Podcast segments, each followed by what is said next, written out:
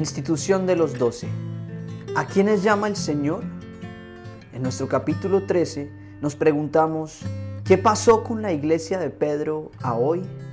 También hablamos sobre la vida de espaldas a Dios, sobre ser buenos y muchas cosas más. Te invitamos a seguir el Evangelio con nosotros. Bienvenidos. Después subió al monte y llamó así a los que quiso, los que él quiso, y vinieron a él. Y estableció a doce para que estuviesen con él y para enviarlos a predicar, y que tuviesen autoridad para sanar enfermedades y echar fuera demonios. Simón, a quien puso por sobrenombre Pedro. Uno. Jacobo, o sea, Santiago, hijo de Zebedeo, y a Juan, hermano de Santiago, a quienes apellidó Boanerges, esto es, hijos del trueno. Ahí van tres, Andrés, Felipe, Bartolomé, Mateo, Tomás, Santiago, hijo de Alfeo, Tadeo, Simón el cananeo y Judas Iscariote, el que lo entregó, y vinieron a casa, doce. Primero subió al monte y llamó a los que él quiso. Ese es un pasaje curioso, por decirlo de alguna manera, porque debía haber muchos que querían estar cerca de él en ese momento. Pero no los llamó, llamó a los que él quiso no les dejó la selección a ellos, como que hagan méritos o hagan algo, sino que Él llamó a los que Él quiso.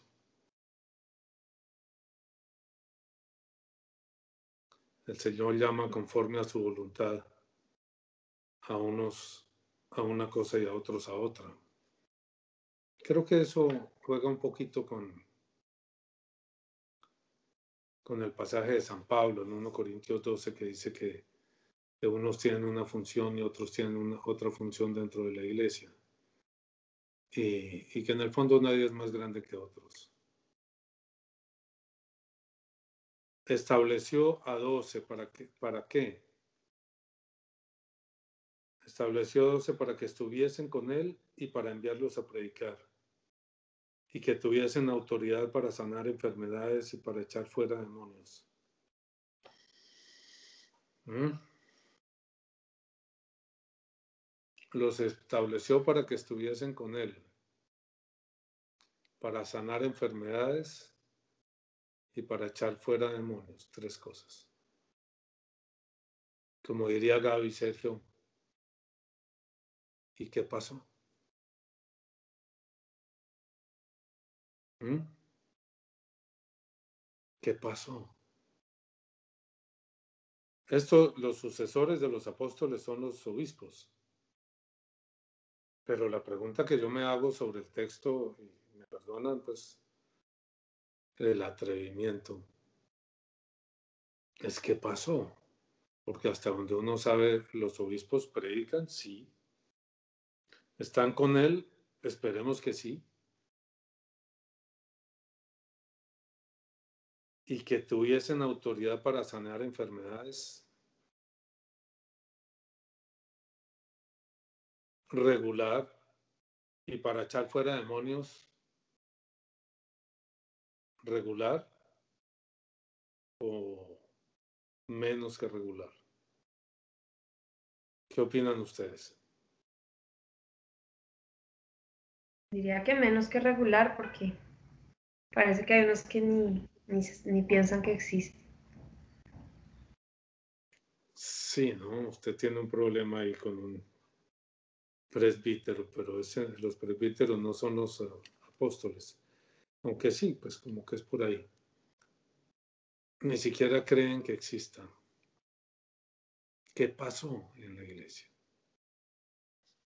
Yo creo que el demonio es bien astuto y lo que hace es que se infiltra allá donde está la verdad, se infiltra para torcer las cosas, que es casi pero no, casi pero no. Entonces en todas partes hay que buscar el trigo y la cizaña y diferenciarlo porque está metido en todas partes la verdad y el engaño. y el demonio camuflado y camuflándose. Entonces. ¿Y Sergio qué opina? Pues esa pregunta es una pregunta que nosotros hemos estado analizando, eh, digamos, en estos días, en algunos de los otros videos del podcast.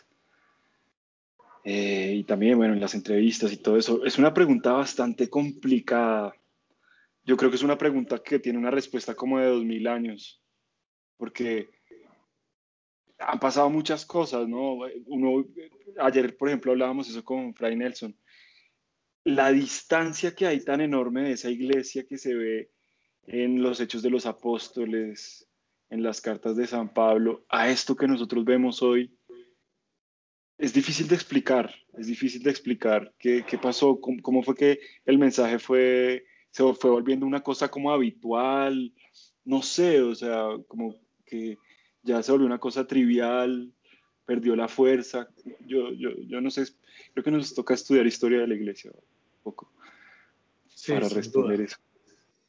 Es una pregunta, pero me parece una pregunta clave, enviarlos a predicar. Primero que estuviesen con él para enviarlos a predicar y que tuviesen autoridad para sanar enfermos y para echar fuera demonios. Y luego él escogió doce. Se pregunta uno qué pasó con los demás, ¿no?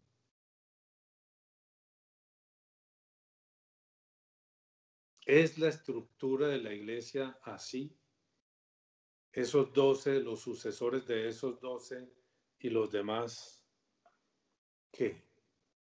O el Señor ha seguido escogiendo gente a su manera y por su cuenta, no a través de la institución, sino llamándolos directamente. Quiero que hagas este trabajo tú. ¿Qué opina Pala? Pues yo creo que sí llama, o sea, a diferentes personas, no solo... O sea, yo creo que ha seguido llamando a más de 12. Y pues de pronto el problema es si uno, si uno acepta o no. Pues ahorita, no sé, eso de Chosen me ha servido mucho para imaginarme como la situación, ¿no? Cómo llama el Señor y, y uno decide, ¿lo sigo o no lo sigo? Porque además la invitación es como muy incierta, sígueme no le dice bien cómo, sino deja todo y sígueme y, ahí empieza como el camino. Entonces, pues yo creo que es el que sea valiente de aceptar la, invitación. Sí, el, eh, ese, ese, es un tema que me parece fundamental en esto que estamos hablando, en este tema que estamos tratando este mes Levantando el Velo sobre el clericalismo.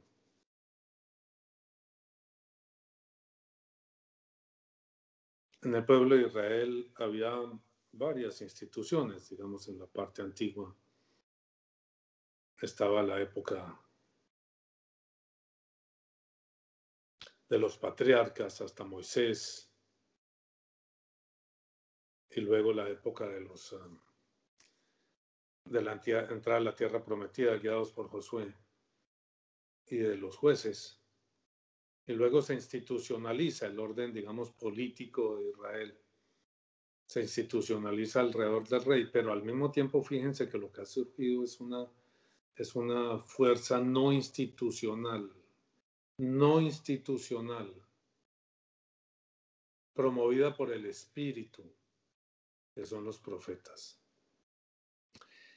¿Y quién es el que nombra a los reyes, a los primeros reyes? Al primer rey, de hecho, a los primeros dos.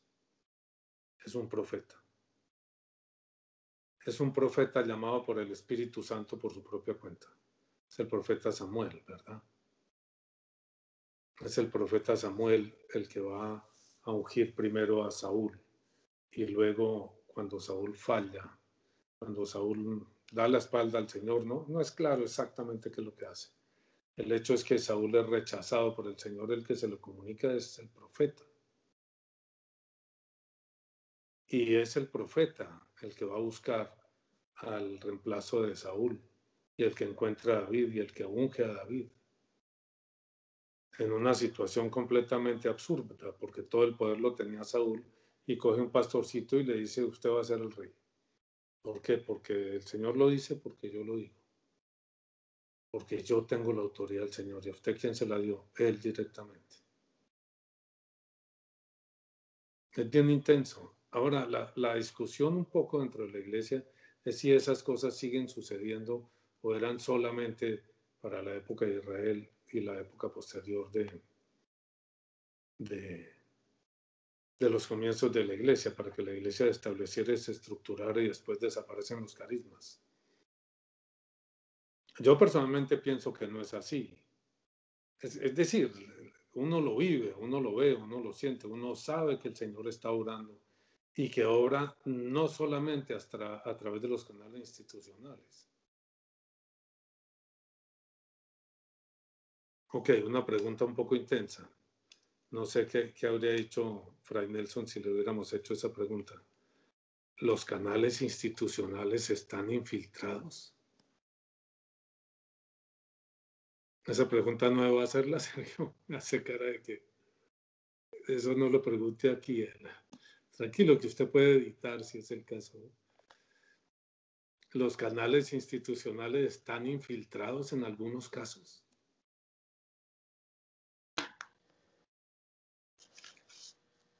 ¿Cuál sería la respuesta, Juliana? Yo, yo, sé que están infiltrados.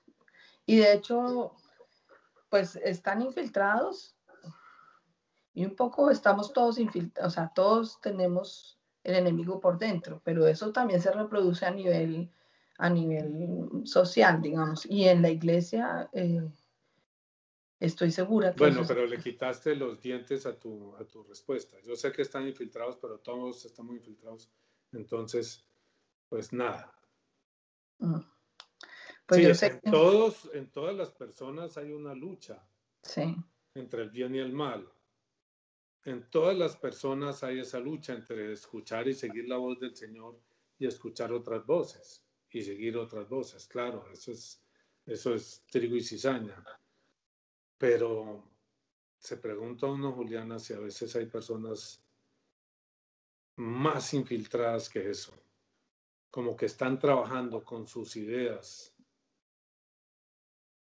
con su, con su creencia, no para Dios, no para la iglesia, sino en contra.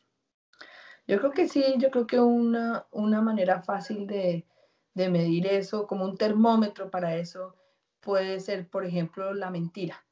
¿Quién miente? Y quién miente como habitualmente y con, con facilidad, ¿sí?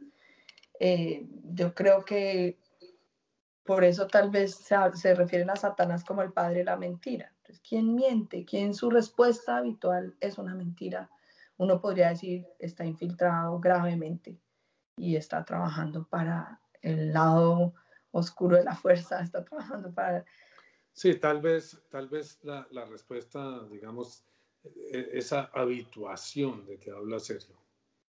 Nos habituamos.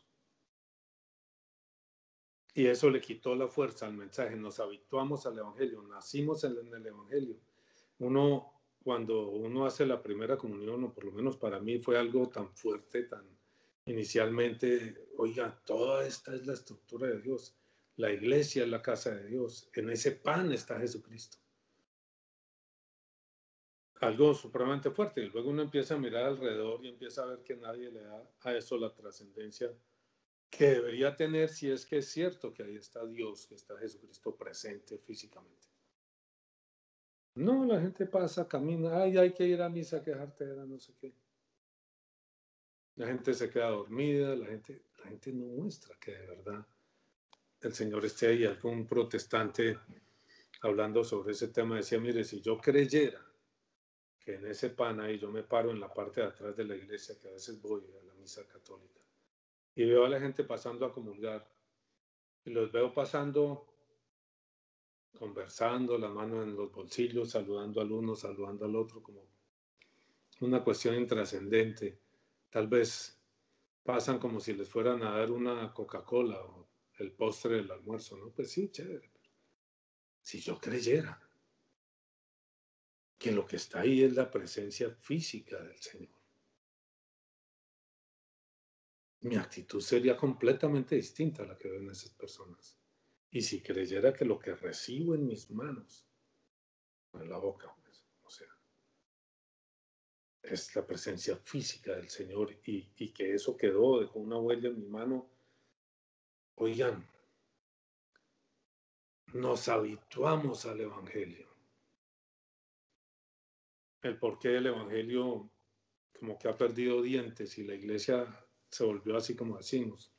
Hombre, uno oye un, discurso del obispo, del arzobispo de Bogotá, y pues hombre, sí, habla bien, es una persona educada, tiene conocimiento del país, etcétera. Pero no es Pedro, ¿me entienden? No es Pedro diciendo, aquí está la respuesta para sus vidas. No es Pedro. Es un viejito amable. No es la sorpresa, lo que ustedes están buscando está aquí en el cuerpo y la sangre de Jesucristo. Lo que necesita cada uno para sus vidas, lo que usted busca en el sexo, en la droga, en el dinero, en los viajes, lo tiene aquí y mucho más grande. Tiene la vida eterna. No, la vida eterna se nos volvió. Hombre, sí, la vida eterna, pues hombre, pues sí, puede ser, no, no se sabe, no, no está asegurado. Sí, yo creo, pues, también como tantas cosas que yo digo, son arriesgadas. De la fosa, esta fosa, de este mundo que vivimos. Vivimos en la muerte, vivimos en la fosa. El Señor nos rescata de la fosa. A través de la cruz nos da la posibilidad de salir de aquí los que tomemos esa mano, los que crucemos esa puerta, los que ya para aquellos para quienes ya no sea habitual la salvación, sino sea lo que toca profundamente sus vidas y los transforma y les cambia la realidad interior y les permite ver la eternidad. ¿Qué opinan ustedes? ¿Estamos anestesiados, estamos adormilados o estamos dormidos? como lo que vemos, o sea, de la misma manera que vemos esa distancia tan gigantesca de esto, de esta iglesia, de esta cosa, de esta fuerza, a lo que nosotros vemos hoy aquí, hoy en día, eh, de esa misma manera podría uno como, como trazar el mismo paralelo y ver, aquí nadie está viviendo como que, como que estuviera, o sea, yo no he visto, en serio, o sea, en 40 años de vida, yo no veo gente viviendo la vida como, como pensando que está recibiendo a Jesucristo en las manos cuando está, eh, o en la boca cuando está haciendo la Eucaristía, o que está viviendo su vida en función de la eternidad y de la plenitud. Y No, nadie está viviendo así. O sea, de lo que yo conozco, nadie está viviendo eso. Todo el mundo está viviendo otra cosa. Que si eso es, una, es consecuencia de una anestesia, bueno, eso lo queremos ver. Eso lo queremos, eso, digamos, una parte de levantando el velo consiste en eso. Vamos a, si eso es verdad, lo vamos a ver. Eh, entonces, yo, yo tengo, esa es una pregunta central en mí, o sea, radical central en mí. Si esto es verdad, porque no solamente lo dice usted, lo dice la tradición, lo dice eh, los santos, lo dice un pocotón de gente. Yo quiero ver si eso es cierto. O sea, sí, y si ellos tienen toda la razón, pues todo el mundo está equivocado y, y, hay un problema bravísimo. Yo quiero ver. Pues yo diría, Sergio, que el problema es tan bravo que el mismo Dios tuvo que hacerse hombre y morir muerte de cruz para poderlo resolver. Tan bravo es el problema.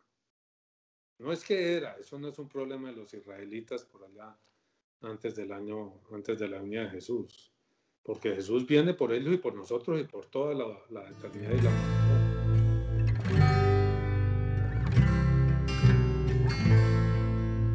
Ahora, lo, que yo voy descubriendo, a veces lo veo con más claridad en algunas lecturas, en algunos videos, es esa diferencia tan grande entre lo que el hombre ve de sí mismo y lo que realmente es la percepción que tiene de su realidad del hombre y lo que verdaderamente es por dentro. Porque a, eso me refiero, la percepción que uno tiene de sí mismo es una percepción dictada a través de la anestesia. Puede ver un problema en un momento dado, pero no conoce la intensidad, la profundidad de lo que eso implica.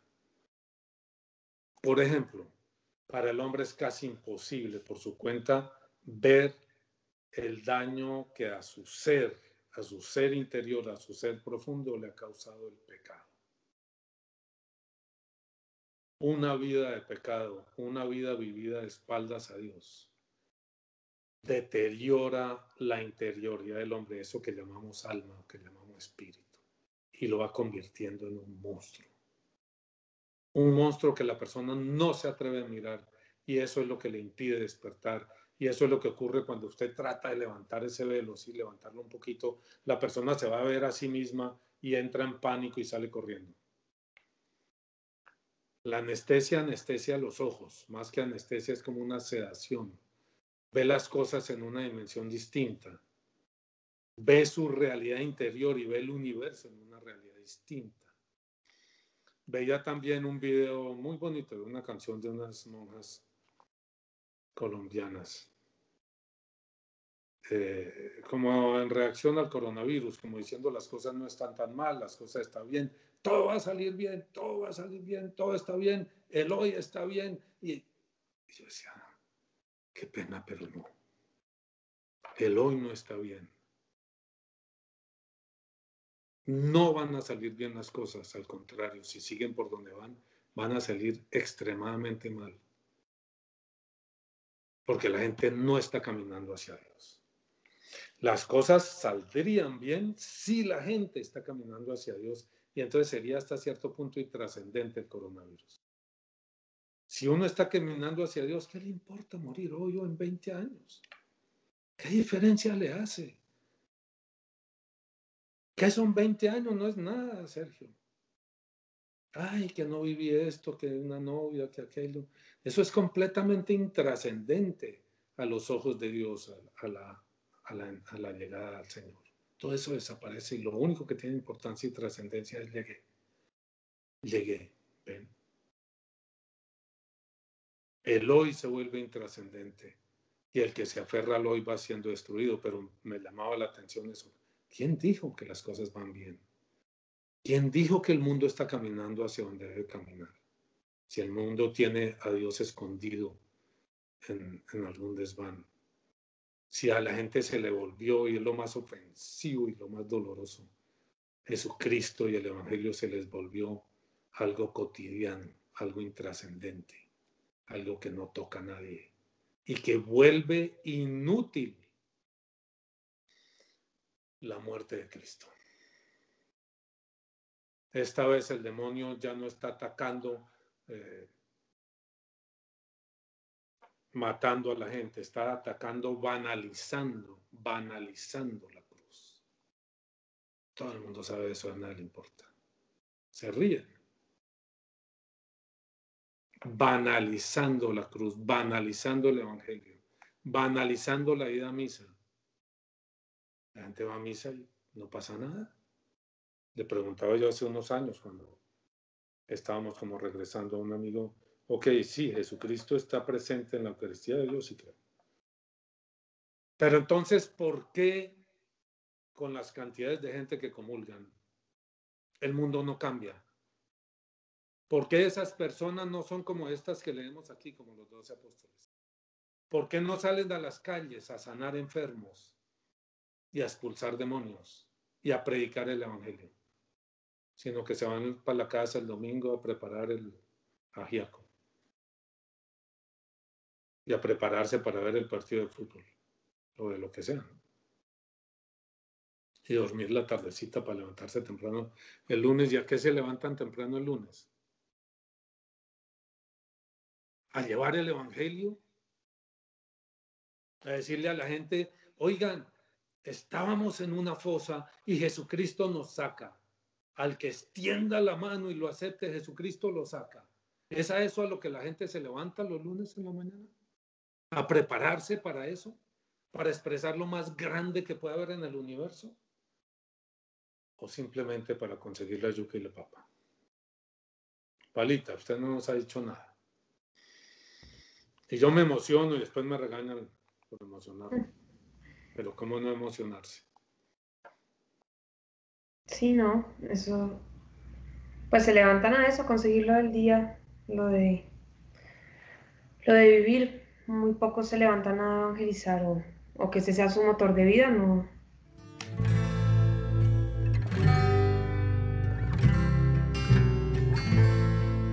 Siguiendo en esa línea, voy a decir algo también fuerte, Sergio. Se permite la censura, si quiere cortarlo, usted sabe cómo corta y cuánto. Si lo quiere dejar, usted verá. Los profesionales del amor. Juliana levanta las cejas porque sabe lo que voy a decir. El clero son profesionales del amor, por decirlo de alguna manera, viven del evangelio. Les pagan por el evangelio y claro, tienen que vivir, eso es apenas lógico, yo no pongo eso ni mucho menos. Tienen un sueldo para el evangelio, les pagan la casa. Y el evangelio que es fundamentalmente el amor. El amor de Dios. Les pagan por el amor. ¿Verdad? Les pagarán por propagar el amor. El amor de Dios. Pero cuando uno va a una parroquia, uno no encuentra eso. Uno no encuentra que estén propagando el amor allí. Uno encuentra tantas veces rechazo, sino indiferencia, sino burocracia. No siempre. Hay veces que en una parroquia, que en una iglesia, encuentra usted una persona llena del amor de Dios, sí. Pero la mayoría son profesionales del amor.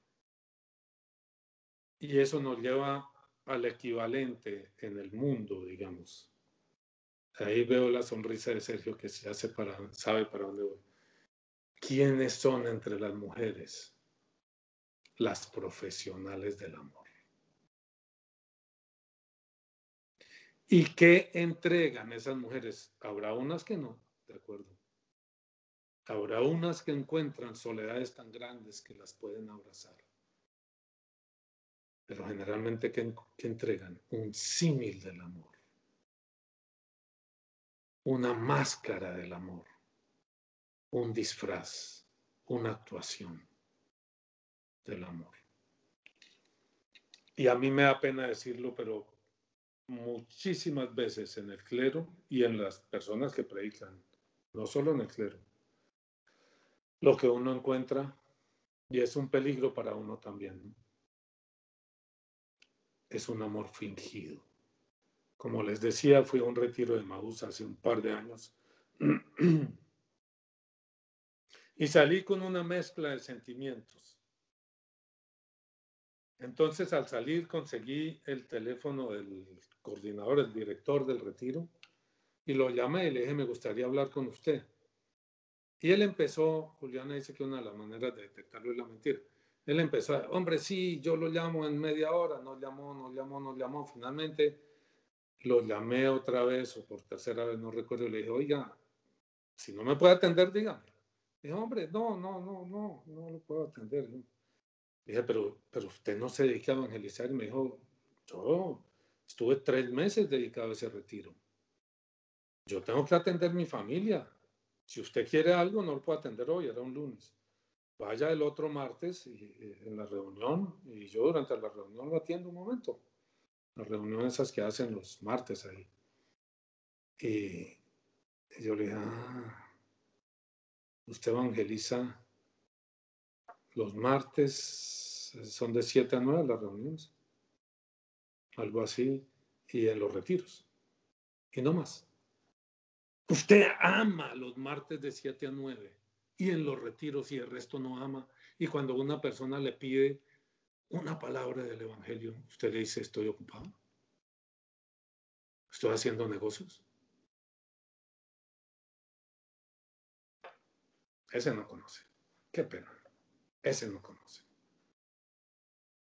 Ese no conoce, porque si hay algo que uno disfruta profundamente es cuando alguien lo llama y le dice, Oiga, ¿me puede hablar de Dios? Quiero hablarle de Dios, quiero que hablemos de Dios.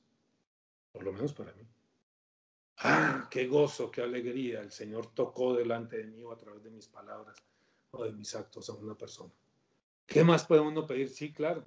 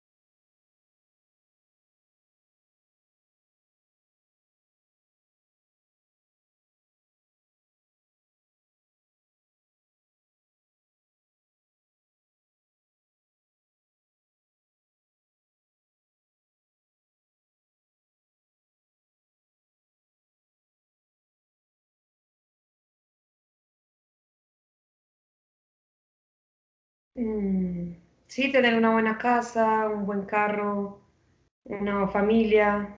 em, más plata y más plata. No sé qué La más. plata, la comida, Salir de fiesta. las fiestas. Veía una foto de una fiesta de, de Martín, eh, de Martín Santos, el hijo del presidente, del expresidente, de- creo que en Miami, ¿no? Una fiesta en la playa, en vestido de baño, las chicas en bikini, todo el cuento, ¿no? La gran vaina, eso, eso debe ser, oiga, cuando yo era muchacho yo veía esas fotos y las propagandas y las cosas, yo decía, yo quiero estar ahí. No me divertí. Sí, le toca a uno tomar tragos. Si le toca tomar tragos porque no es divertido, es para forzarse un poquitico a relajarse. Y ah, toda esa vaina y termina uno por ahí tirado, borracho. Si fuera tan divertido, yo estaba allá todavía. La gran vaina, una fiesta en la playa en Miami.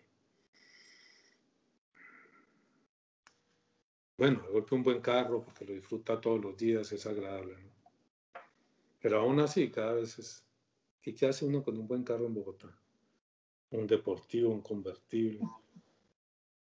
Que eso lo rico es quitar la capota y andar a todo.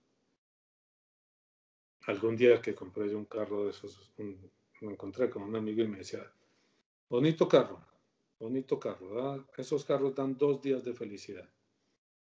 El día que lo compra y el día que lo vende. El día que lo logra comprar y el día que lo logra vender. Y así es casi todas las cosas de este mundo. Claro, cuando usted compara esas cosas, el que ha logrado asomarse, y esa es buena parte del trabajo de este levantando el velo, el que ha logrado asomarse a lo que hay más allá de las cosas, a lo que hay más allá de la muerte,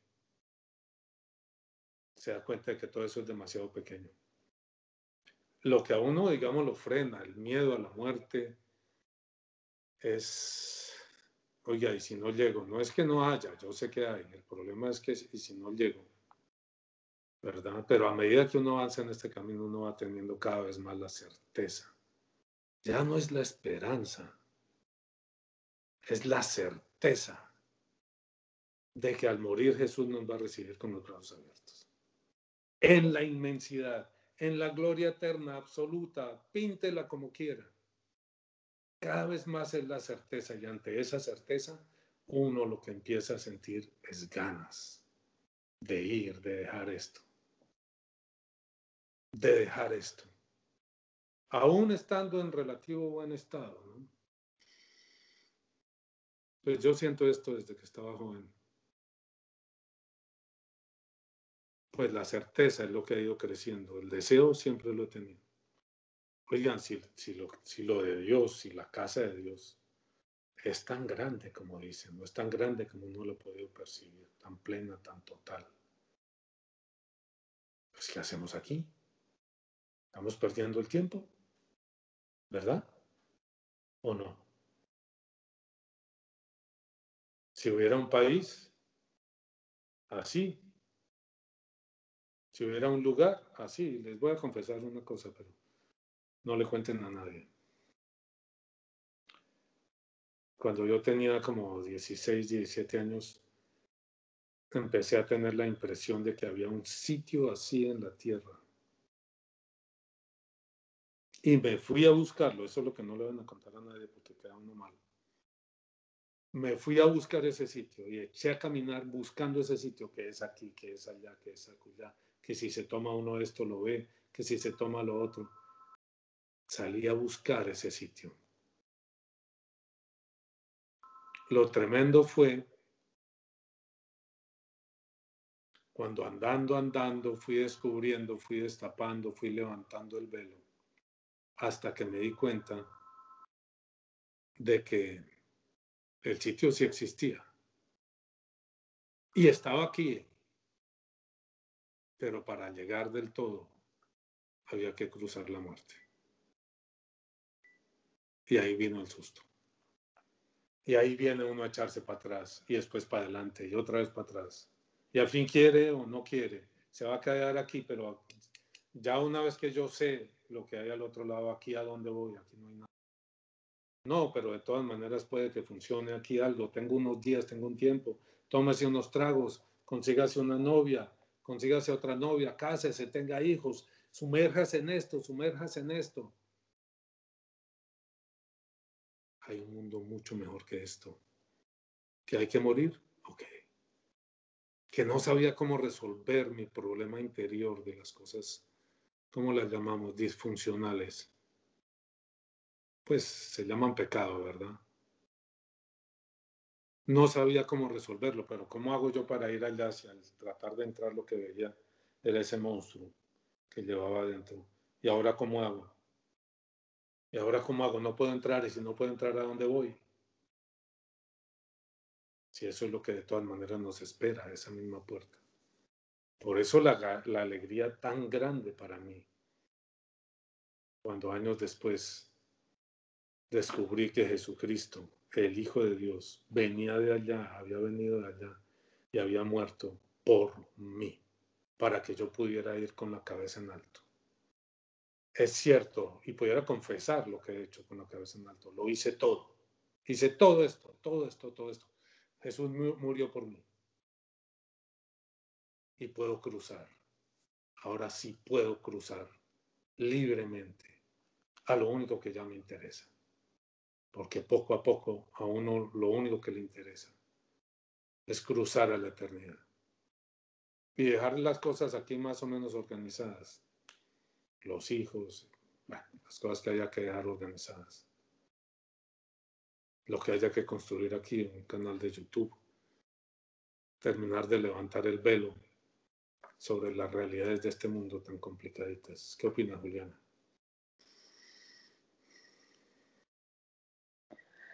Sí, pues estoy de acuerdo que si va con, con el tiempo uno va entendiendo que, que todo eso que anhela y todo no está acá que uno está acá para algo y lo que uno quiere como con afán es descubrir para qué y qué le falta hacer.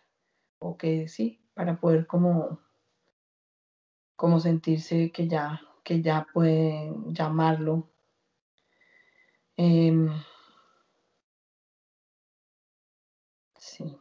Ya vivo sin vivir en mí y tan alta vida espero que muero porque no muero porque me toca quedarme más tiempo aquí. Me toca quedarme más tiempo aquí. Yo sé, claro que me da miedo. Claro que me da miedo el dolor de la enfermedad que lleva a la muerte. Claro que me da miedo ese momento final, estaré listo. Señor, mírame mis cosas, por eso las, las miramos todos los días, las revisamos.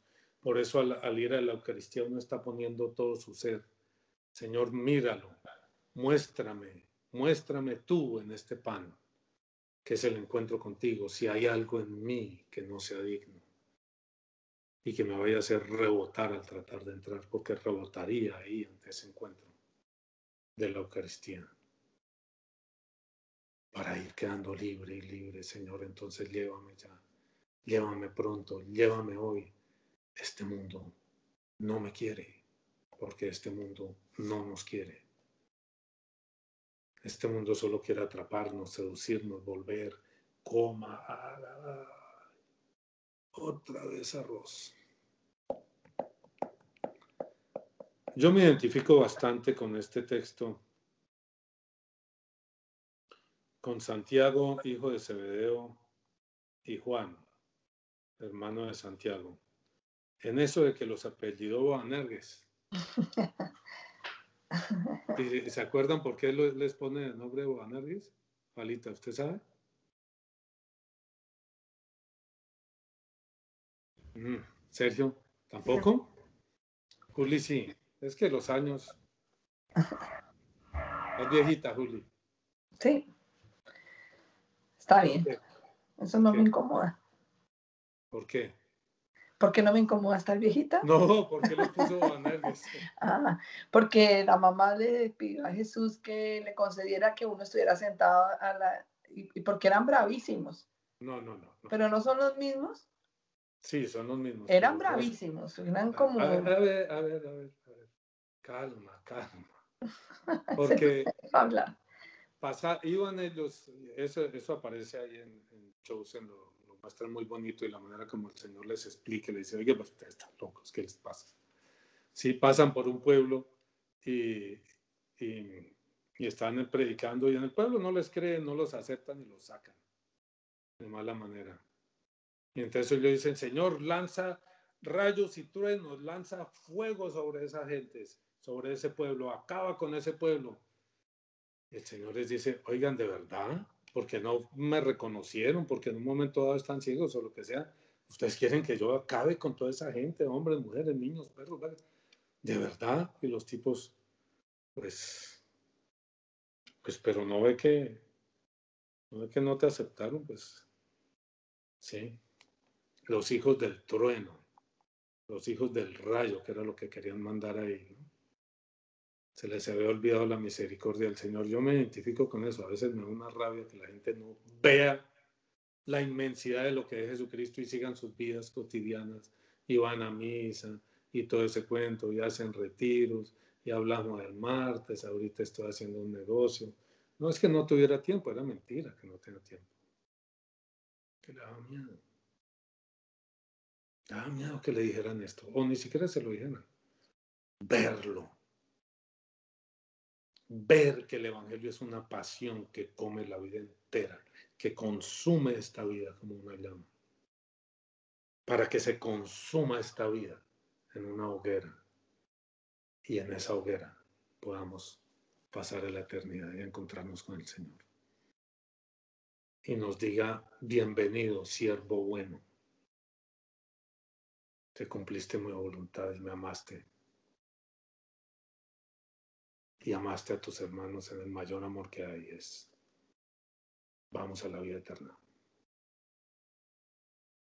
Claro, hay que hay que quitarse algo de comida por lo menos para darle a los que no tienen, pero el gran valor, más que la comida, es la vida eterna, Sergio.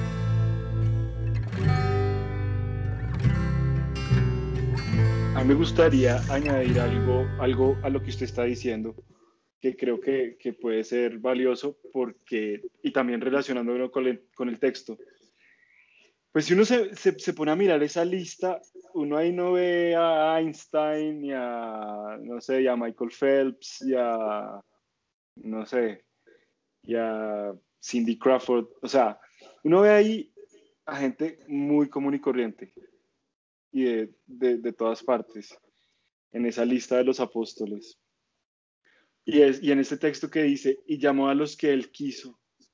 Digamos, a mí me parece que el mensaje, así como, como cruzando las dos cosas, es, es decir, yo creo que, que el mensaje no es solamente para la, la iglesia de, de hace dos mil años, es para nosotros hoy aquí también, diciéndonos si se puede aspirar, si usted también, es, es para usted también, ¿sí? Y no es una cosa por allá lejanísima y solo para santos y para gente, no, o sea, es para usted, es para usted, venga, venga. Yo creo que es lo que nos dice ese texto de hoy. Eso es lo que yo siento. De acuerdo, y quizás eso nos dice de una manera especial en ese pasaje de, de Boanerges, ¿sí? Porque no es, no es muy misericordiosa la actitud de Santiago y de Juan. No es de gente buena, no es de gente amorosa, no es de gente buena. Más bien lo contrario, ¿no? pretenciosos, sobrados. Se ganaron la lotería, pues, y quieren que acaben a los demás. Hay días en que me siento tan bueno, tan bueno. ¿Mm? Hay días que somos tan lúbricos, tan lúbricos, dice el poema de quién es? De Porfirio. Hay días que yo me siento tan bueno, tan bueno, que lo siguiente que hago, generalmente se digo, oiga, yo como que todo ya está cambiado, todo está, estoy cambiado, el Señor me cambió.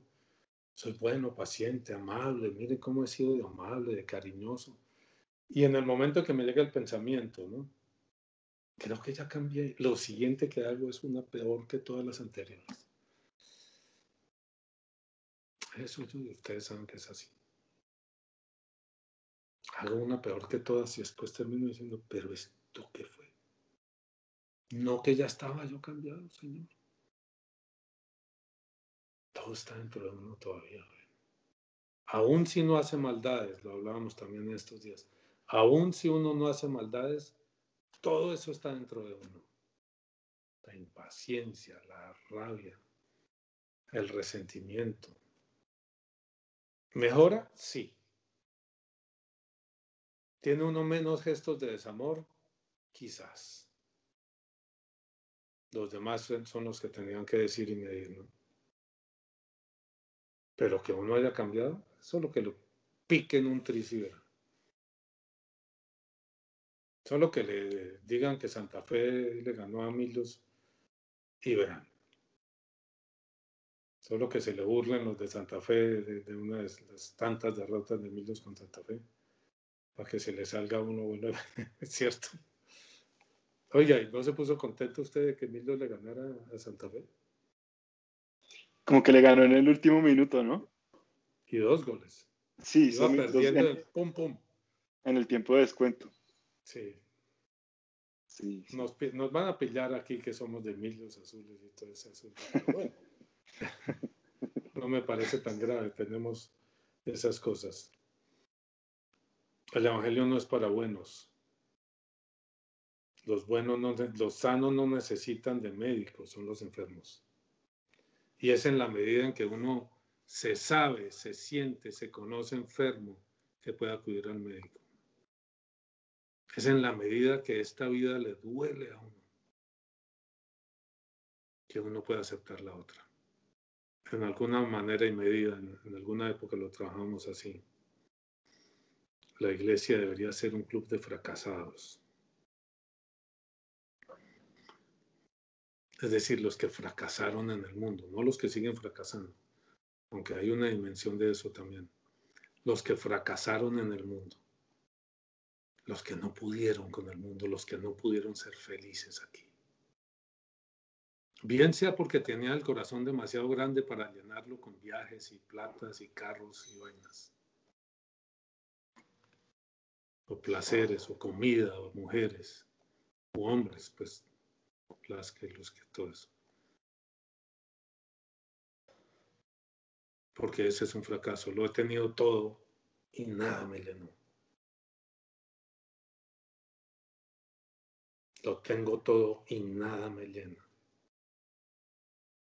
Claro, es un fracaso, pero es un bendito fracaso. Terrible la vida del que tiene todo y eso lo llena porque se queda con eso y se queda aquí. A eso sí se parece más la lista de los, de los, de los apóstoles a un grupo de gente que estaba en ese estado de límite y pudo, pudo haber dado ese salto. Esa sí se a eso sí se parece más. Pues el club de fracasados suena durísimo, claro, suena durísimo. Pero sí, sí, sí se parece más a eso. Se parece más a eso.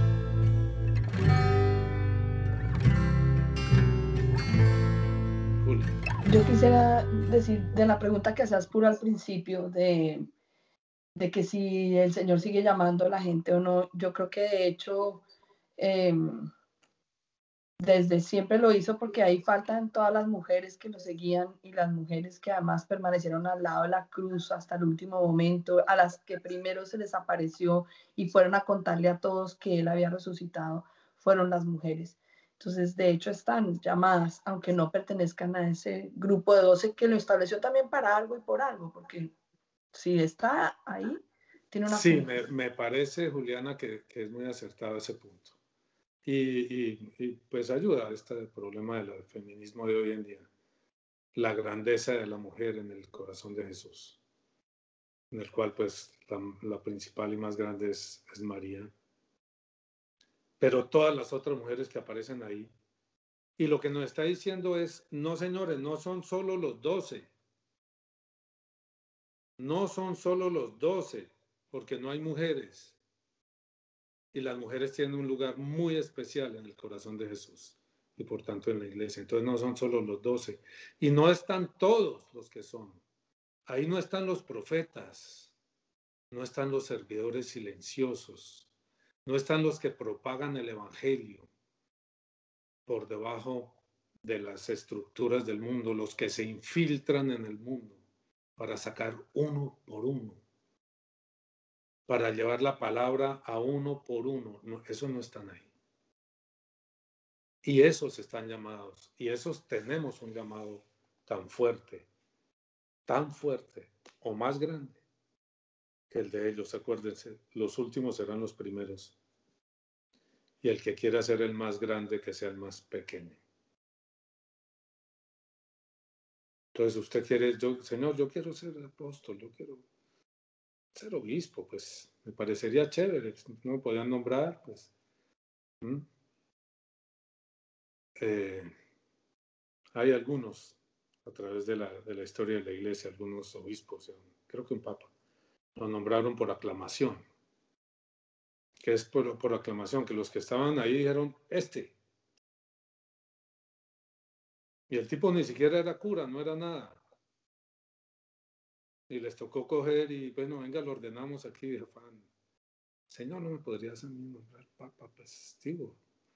Yo soy como bueno, a veces, ¿no? Hay días que, hay días que sí, hay días que no pero me esfuerzo mucho y yo quiero al Señor y tal. ¿No podría nombrar papa? Hombre, no eres más pequeño que ninguno de ellos, tampoco más grande. Pero ninguno de ustedes es más pequeño, ni su llamado es más pequeño que el de Francisco o Ignacio o el arzobispo de Bogotá o Luis Manuel, o quien sea, o Scott Hahn, o alguien, el obispo Barron. No es la fama, no es la fama, muchas veces la fama hace lo contrario. Está identificando a quien no es. Y eso nos lleva al, último punto, que es Judas Iscariote, el que le entregó. En The no ha aparecido Judas, ¿no? Ya que hablamos de, Chosen no ha aparecido Judas. Interesante cómo lo van a trabajar. Porque Judas, hasta donde uno puede ver, era muy cercano al Señor. Que el Señor supiera como fuera, pero era muy cercano al corazón del Señor. Pero ahí está la respuesta que habías pedido también a otra pregunta, que si está infiltrada si es que estaba infiltrado hasta en los doce que escogió Jesús. Claro que está infiltrado, está infiltrado. Entonces uno, a uno le toca mirar bien No por ser cura trabaja para Jesús, ni para la iglesia. No por ser ordenado trabaja para Jesús y para la iglesia. Digámoslo de frente. Y van a encontrar muchos ejemplos. No por ser obispo trabaja para Jesús y para la iglesia. No por ser evangelizador trabaja para Jesús y para la iglesia. Uno tiene que aprender a distinguir. Y no es fácil. Juliana nos da una pista. El que miente. Habitualmente. Cualquiera cae en una mentira, ¿de acuerdo? Cualquiera cae en una mentira y hace como, como Mariana, ¿no? que le dice a, Juliana, no le vas a decir a nadie, a nadie, a nadie, pero yo quería un chicle en, en un supermercado y como no me lo dieron, lo saqué.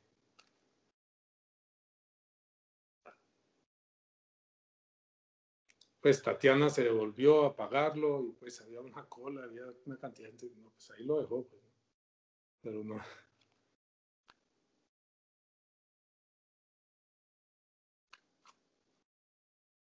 cualquiera cae una vez.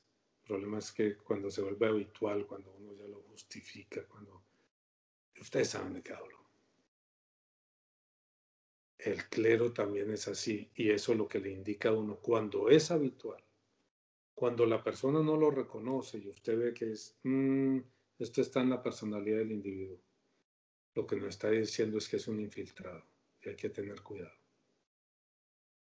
¿Los sacramentos son válidos? Sí, ya lo sabemos, por eso estamos aquí. Pero está trabajando para quien no es. Está trabajando para alejar a la gente de Dios, no para acercarla. En todo caso, echemos para adelante que el Evangelio es muy chévere. El Evangelio es más divertido que cualquier otra cosa en el mundo en el Evangelio y en evangelizar y en trabajar por esto hay más gozo que en cualquier cosa del mundo. Hasta el mejor de los viajes, Palita.